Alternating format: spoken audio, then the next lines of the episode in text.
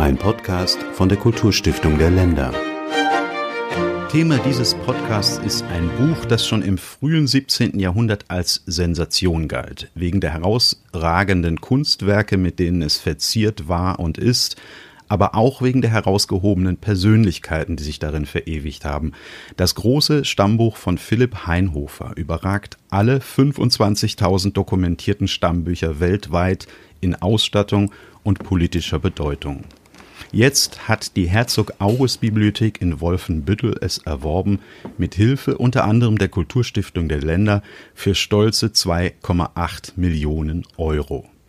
Was es mit diesem Buch auf sich hat, darüber spreche ich jetzt mit dem Leiter der Herzog August Bibliothek in Wolfenbüttel, Professor Dr. Peter Burschel, mit dem ich telefonisch verbunden bin. Herr Burschel war Professor für Geschichte der frühen Neuzeit an den Universitäten Rostock und der Humboldt-Universität zu Berlin und lehrt seit 2016 Kulturgeschichte des Mittelalters und der frühen Neuzeit in Göttingen. Guten Tag, Herr Professor Burschel. Guten Tag. Herr Burschel, ich habe es ja schon angedeutet. Was ist denn so besonders an dem großen Stammbuch von Philipp Heinhofer, dass man dafür fast drei Millionen Euro ausgibt? Ja, Sie haben es ja mehr als angedeutet. Ähm, dieses Stammbuch kann und es ist auch schon getan worden, ein Stück weit als sozusagen Mutter aller Stammbücher bezeichnet werden. Es ist also ein ganz, ganz besonderes Stammbuch. Es geht im Grunde um 100 ganz unterschiedlich gestaltete Blätter, äh, jeweils mit ganz eigenem, also zum Teil unterschiedlichen Materialien, nicht nur Pergament und Papier, sondern auch textile Materialien. Dann äh, spielt äh, eine, eine große Rolle, dass wir eben im Grunde genommen jedes Blatt einem Künstler zuordnen können oder zuordnen möchten.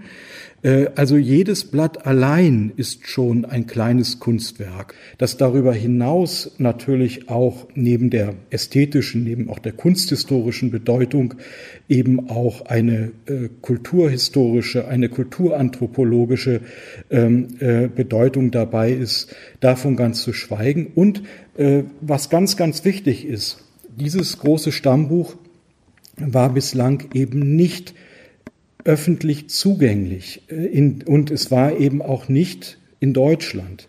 Das kam noch dazu, dass wir eben äh, ganz bewusst auch gesagt haben, dieser Preis ist ein Preis, der sich lohnt, um ein so bedeutendes Kulturobjekt wieder nach Deutschland zu bringen und es hier eben auch transparent zu machen. Jeder weiß, wo es ist. Jeder weiß, unter welchen Bedingungen man es betrachten kann untersuchen kann und so weiter. Also das ist eben auch noch mal ein Aspekt, ein so bedeutendes Werk und ich sage das jetzt mal ein bisschen mit mit vollem Mund. Ein so bedeutendes Werk ist etwas für die Menschen und es ist etwas für die Welt und das ist etwas, was wir hier ermöglichen und garantieren können. Ich möchte mal noch einen kleinen Schritt zurückgehen, nämlich für die Hörer, die gar nicht wissen, was ein Stammbuch ist. Kann man sagen, das ist so etwas wie ein Poesiealbum? Das kann man sagen. Im Grunde genommen ist sogar ein Begriff wie Stammbuch ein Stück weit irreführender als ein Begriff wie Poesiealbum. Denn unter Stammbuch verstehen wir heute ja vor allen Dingen so etwas wie das Stammbuch der Familie das wir irgendwo liegen haben und was wir brauchen, wenn wir heiraten wollen oder Kinder taufen oder so etwas machen. Ähm, es, darum geht es aber bei diesem Stammbuch nicht. Äh, es ist tatsächlich eher so etwas wie ein Poesiealbum, das heißt etwas, was entstanden ist, in dem der Stammbuchhalter sozusagen herumgegangen ist und Menschen gefragt hat, wollt ihr euch hier eintragen? Das hat eine Tradition, also das hat der äh, Mann, um den es hier geht, nämlich Philipp Heinhofer, nicht als erster getan, sondern wir können schon etwa im akademischen Bereich, etwa für Wittenberg ist das überliefert, sehen, wie Studenten mit solchen Alben zu ihren Kommilitonen gehen und sie fragen, ob sie sich nicht eintragen wollen. Sie gehen aber auch zu ihren Professoren und sagen, äh, willst du nicht hier in mein Stammbuch schreiben. Und großartig war es natürlich in Wittenberg zum Beispiel, wenn man dann Melanchthon erwischte oder unglaublich Martin Luther erwischte. Und ähm, äh, also insofern ist diese, diese, äh, dieses Bild des Poesiealbums natürlich nicht ganz richtig, aber durchaus äh, kommt es dem im Grunde näher als diesem Stammbuchbegriff, der eben in der frühen Neuzeit ein etwas anderer ist als unser Stammbuchbegriff. Hinzu kommt, die Einträge können tatsächlich einfache Inskriptionen sein, also der Name oder wir würden heute vielleicht sagen die Unterschrift. Aber oft haben diejenigen, die eingetragen haben, auch äh, etwas dazu geschrieben, eine persönliche Note etwa dazu gegeben, wenn sie äh, diesen genannten Philipp Heinhofer besonders gut kannten oder besonders schätzten oder aber auch so ihren Leitspruch äh, benannt. Äh, auch das erinnert ja ein wenig an Poesiealben. Allerdings, und das ist ein großer Unterschied, ähm, es ist kein vorgegebenes Album, in das man einträgt, sondern man gestaltet gewissermaßen die Seite, die man diesem Album beisteuert, selbst. Das hat dann der jeweilige Einträger in der Hand, äh, wie aufwendig er das Ganze macht. Ähm, äh, und gleichzeitig hat aber auch derjenige, der das Stammbuch anlegt, die Möglichkeit, durch eine spezielle Bindung die Einträge dann auch immer wieder neu zu sortieren. Und 227 solcher Seiten umfasst dieses große Stammbuch, die, wie Sie gerade gesagt haben, zunächst lose gesammelt waren, offenbar später gebunden werden sollten. Philipp Heinhofer hat es irgendwie hinbekommen, dass fast alle wichtigen Entscheidungsträger, europäische Herrscher seiner Zeit, sich in diesem Buch verewigt haben. Zwei Kaiser des Heiligen Römischen Reiches deutscher Nationen, der europäische Hochadel. Was war das für ein Mensch, dem offenbar die Mächtigen seiner Zeit in dieser Weise verbunden waren? Also, ähm, ich sage erstmal ganz nüchtern, ähm, Heinhofer war ein Kaufmann, äh, der zu seiner Zeit oder die Familie ist eben zu seiner Zeit auch ins Augsburger Patriziat aufgestiegen, hat aber schon eine längere Augsburger Geschichte. Also eine Kaufmannsfamilie. Und ähm, das, was Heinhofer auszeichnet, ist unter anderem, und er hat mit vielem gehandelt, äh, aber was ihn auszeichnet, ist eine, das ist für Kaufleute nicht unbedingt selbstverständlich, eine sehr, sehr gediegene humanistische Bildung und ein großes Interesse insgesamt an Kunst und Kultur, an Sprache und so weiter. Deshalb entwickelt er sich von einem Kaufmann im Grunde genommen zu etwas, was man Cultural Broker nennen könnte. Und auf sehr vielen Ebenen, also unserem Herzog, also diesem Herzog August, nachdem die Herzog August Bibliothek benannt ist, dem hat er vor allen Dingen Bücher vermittelt. Äh, anderen hat er Möbel etwa vermittelt oder andere Kunstgegenstände. Er war ein Meister von Kunstschränken, also Schränke, die im Grunde genommen die Welt enthalten haben, kleine Wunderkammern im Grunde genommen, die er herstellen und füllen ließ durch seine Kontakte. Also ein Kunstagent, ja, und wahrscheinlich doch der bedeutendste Kunstagent nördlich der Alpen in der ersten Hälfte des 17. Jahrhunderts. Und das alles, und das kann man gar nicht deutlich genug sagen, dass alles unter dem Eindruck des Dreißigjährigen Krieges, ja, was ihn eben auszeichnet, ist seine Weiterentwicklung vom Kaufmann, vom Normalkaufmann, wenn Sie so wollen, hin zu einem Kunstkaufmann. Und was man vielleicht in dem Zusammenhang erwähnen kann und was man nicht unterschätzen kann, das alles, wie gesagt, entsteht während des großen Krieges.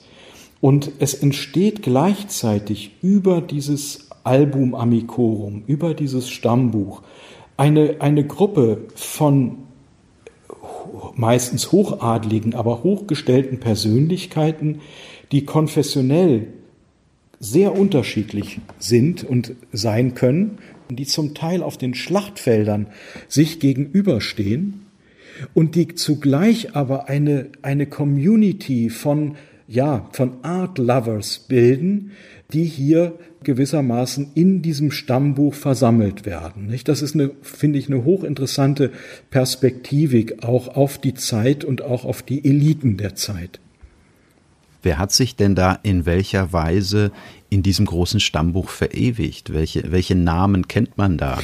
Also es sind äh, eine ganze Reihe von hochkarätigen Personen. Sie haben schon darauf hingewiesen, es sind äh, zwei Kaiser dabei. Das ist eben, das sind die Kaiser zur Zeit Heinhofers, das ist Rudolf II. und das ist Matthias, sein Bruder und Nachfolger.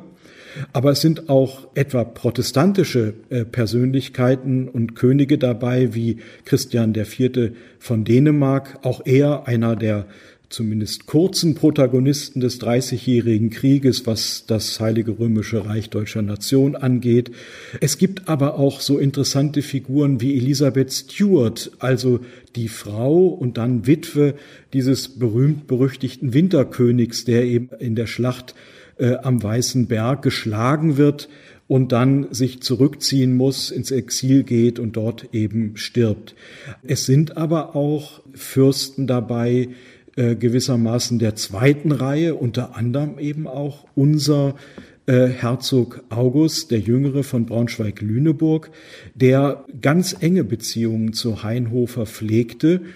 Dadurch, dass er sich so für Bücher interessierte, die ihm Heinhofer verschaffte, ist er sogar selbst nach Augsburg gereist, um in das Stammbuch einzutragen und hat übrigens versucht, Heinhofer stirbt 1647, ein Jahr später dieses schon eben zu dieser Zeit berühmte Stammbuch für sich zu sichern. Das ist ihm aber nicht gelungen. Wir wissen nicht ganz genau, warum nicht. Wahrscheinlich haben Heinhofers Erben anderes vorgehabt.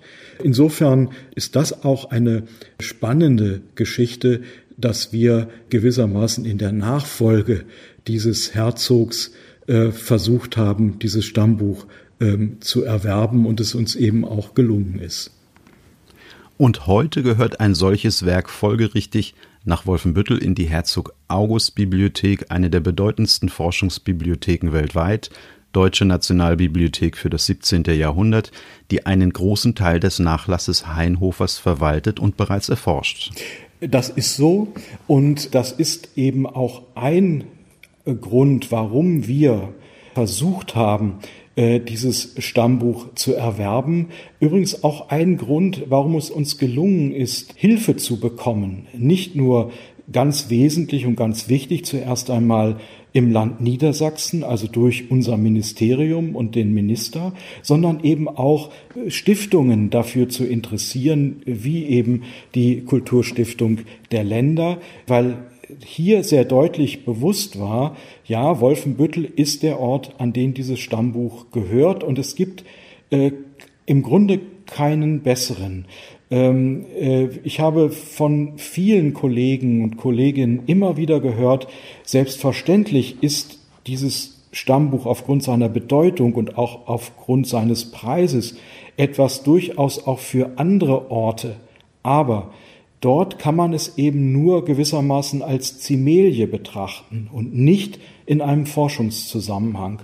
Und hier in Wolfenbüttel äh, äh, gibt es weitere, kleinere Stammbücher. Es gibt aber auch die Reiserelationen äh, Heinhofers und seine Briefe.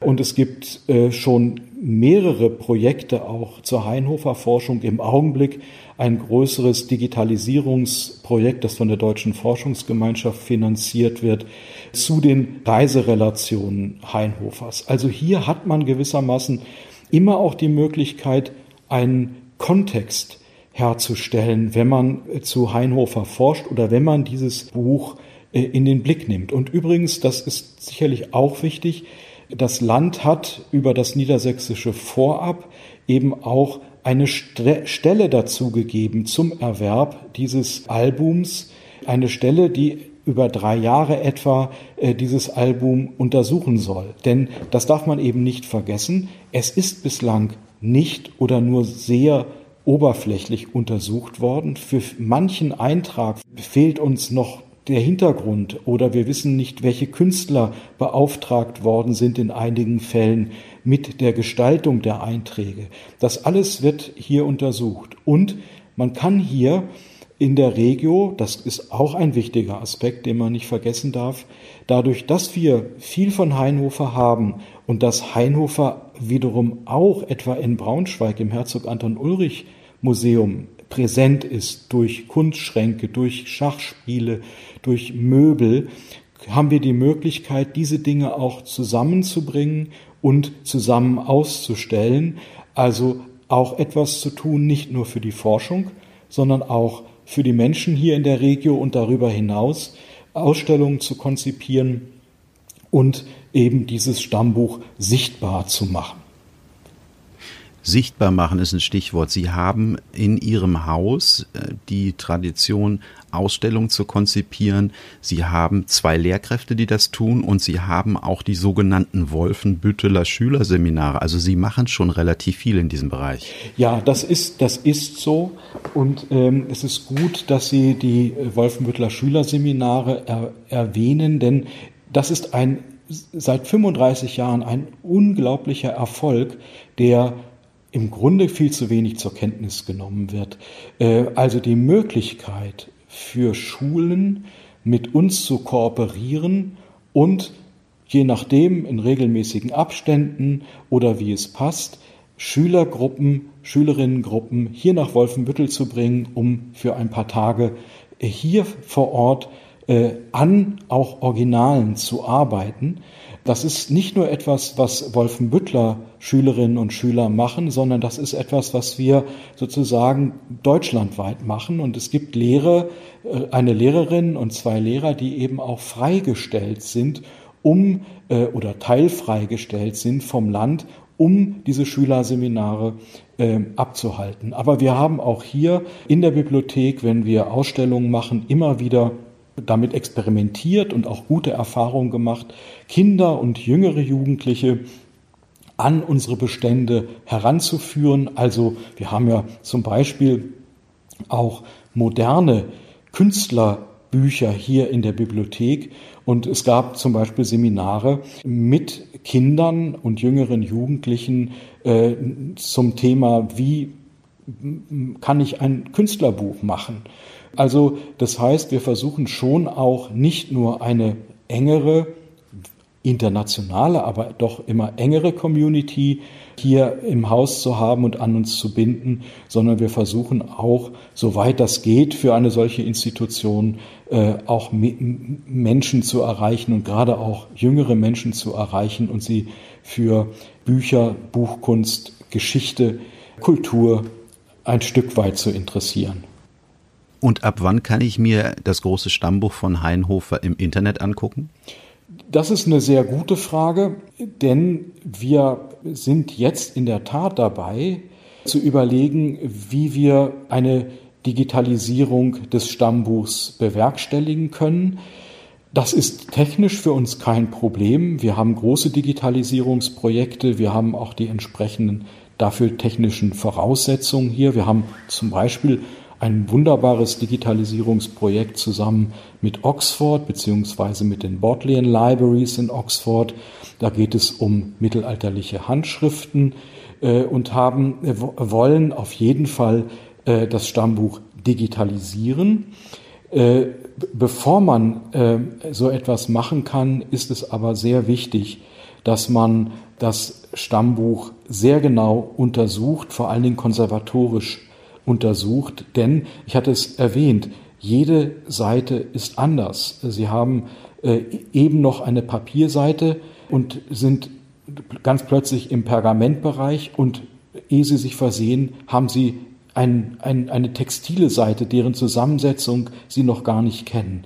Und wenn man das professionell machen will, muss man natürlich die Materialien kennen. Und das ist das, was jetzt im Augenblick und in den nächsten Wochen und Monaten passiert, damit wir das Stammbuch digitalisieren können. Übrigens, so eine Digitalisierung heißt zum Beispiel auch, dass wir die jetzige Bindung, die nicht die Bindung des 17. Jahrhunderts ist, sondern eine Bindung des 19. Jahrhunderts, aber dass wir diese Bindung eben auch lösen müssen, dass wir aufbinden müssen, damit wir sachgerecht und in der entsprechenden Qualität digitalisieren können. Also das ist nicht trivial und setzt eben auch eine große Kenntnis, eine große konservatorische Kenntnis voraus. Das ist das, was uns jetzt in den nächsten Monaten beschäftigt und dann hoffen wir, dass wir möglichst schnell das äh, große Stammbuch auch ins Netz stellen können. Selbstverständlich läuft das bei uns alles unter der Rubrik Open Access. Sie können das also alles kostenfrei dann betrachten. Äh, im Netz. Das ist erstmal ganz wichtig. Erstens für den Schutz auch des Stammbuchs. Es gibt bislang kein Digitalisat. Es gibt einige Fotos, aber es gibt kein Digitalisat. Aber dann natürlich auch zum einen für die Community, die sich dafür interessiert, die Forscherinnen und Forscher und zugleich aber natürlich auch ähm, äh, angesichts der, der Schönheit der Abbildungen, gerade auch der, der floralen Muster etwa des Stammbuchs für jeden der sich daran äh, ähm, begeistern kann. Sie haben dieser Tage geäußert, das große Stammbuch sei die bedeutendste Erwerbung seit 1983. Und wenn ich schon mal mit dem Chef der Herzog August Bibliothek spreche, dann erlauben Sie mir einen kleinen Exkurs der mit dem Gründungsmythos der Kulturstiftung der Länder sehr eng verbunden ist. Dabei handelt es sich auch um eine und nicht um eine kleine Sensation. Im August 1983 hat in einer Gemeinschaftsanstrengung zur Sicherung nationalen Kulturgutes der Bund, Niedersachsen und Bayern die Stiftung Preußischer Kulturbesitz und private Spender das Evangelia Heinrichs des Löwen erworben. Das damals teuerste je verkaufte Buch der Welt, 32 Millionen D-Mark hat es damals gekostet. Der Ankauf hat damals zu der Einsicht geführt, dass es einer Einrichtung bedarf, die in der Lage ist, solche kultur- und kunsthistorisch herausragenden Ankäufe zu koordinieren, umzusetzen und zu fördern. Und fünf Jahre später wurde dann 1988 die Kulturstiftung der Länder gegründet. Und dieses Evangeliar Heinrichs des Löwen ist dauerhaft aufbewahrt in der Herzog August Bibliothek in Wolfenbüttel. Eine der prachtvollsten Bilderhandschriften des Mittelalters, die man sich immer nur zu ausgewählten Terminen in Wolfenbüttel anschauen kann. Ja, das ist so. Bei dem Evangeliar handelt es sich eben um eine mittelalterliche Handschrift, Ende des 12. Jahrhunderts. Und das ist natürlich schon an sich äh, etwas ganz, ganz Besonderes. Ähm, äh, und in, es ist in der Tat so, dass wir dieses Evangeliar regelmäßig ausstellen. Das ist nicht ganz einfach, weil man sich natürlich mit allen Besitzern sozusagen äh, einigen muss. Und ähm, das erwähne ich deshalb, weil die technische Entwicklung weitergeht. Also zum einen ist es üblich, dass solche Schätze eine gewisse Zeit liegen müssen, geschlossen sein müssen, bevor sie wieder geöffnet werden.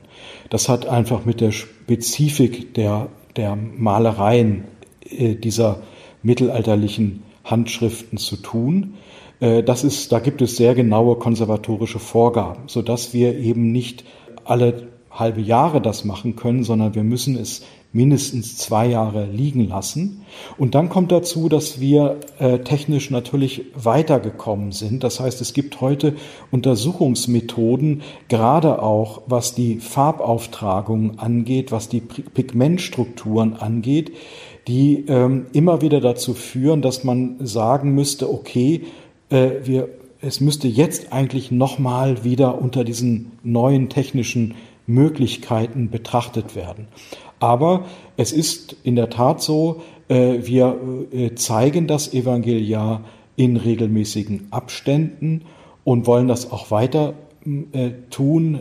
Ganz genau deshalb, wie Sie sagen, es, das sind eben Schätze, die konservatorisch natürlich sicher sein müssen, aber die eben auch so, die aber auch gezeigt werden sollen und müssen und nicht nur in Form eines Faksimile gezeigt werden sollen.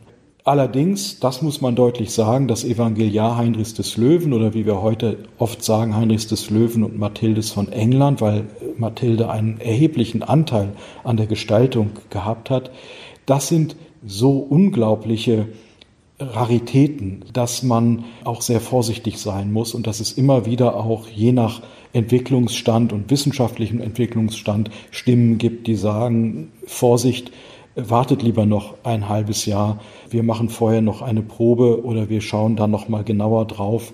Das ist so, äh, das ist notwendig, damit eben auch künftige Generationen etwas davon haben. Aber Sie tun das offenbar mit großem Erfolg, denn wie ich gehört habe, wann immer Sie das Evangeliar Heinrichs des Löwen für wenige Wochen ausstellen, haben Sie so viele Besucher wie ansonsten im ganzen Jahr. Ja, das ist so. Ähm, das äh, ist ähm, natürlich auch, das muss man sich klar machen, hier äh, in der Regio sehr, sehr stark verankert. Ich bin immer wieder begeistert, ähm, wenn äh, wir hatten vor kurzem gab es ein, ein, ein neues Buch, das eben auch es ist kein Faksimile, aber es sind sehr viele Abbildungen auch des Evangeliars drin, das eben auch neue Erkenntnisse äh, zutage gefördert hat. Und das wurde hier präsentiert in der, in der Augusteerhalle unserer Bibliothek. Und ähm, das ist erstaunlich, wie unglaublich eng die Menschen mit diesem Buch verbunden sind. Und was für mich äh, immer wieder enorm ist, wie unglaublich intensiv die Kenntnisse sind ähm, äh, der Menschen hier in der Regio, ob, es, ob sie sich nun für Geschichte interessieren oder nicht oder für Heinrich den Löwen interessieren oder nicht. Äh, also dieses Buch äh, ist hier äh, unglaublich präsent und ich bin immer frustriert, wenn wir dann, äh, äh also wenn fast jeder, der hier reinkommt, mehr über dieses Buch weiß als ich, ähm, denn äh, das ist, das hat hier einen ganz besonderen Stellenwert was natürlich auch damit zu tun hat, dass eben natürlich Heinrich der Löwe, wenn Sie so wollen, äh, eine Art auch Lokalmatador hier im Braunschweigischen ist dann wünsche ich Ihnen oder vielmehr, ich bin mir sicher, dass das große Stammbuch von Philipp Heinhofer in ähnlicher Weise wie das Evangelia Heinrichs des Löwen weiterhin von sich reden macht. Das war ein Gespräch mit Professor Peter Burschel, dem Leiter der Herzog August Bibliothek in Wolfenbüttel. Zum Schluss noch in eigener Sache der Hinweis auf die Online-Foren der Kulturstiftung der Länder. Sie finden uns immer auf YouTube, Facebook, Twitter und Instagram und natürlich in den einschlägigen Podcast-Foren. Am Mikrofon war Hans-Georg Möck und Ihnen, Herr Professor Bursche, danke ich ganz herzlich für das Gespräch. Ich danke Ihnen.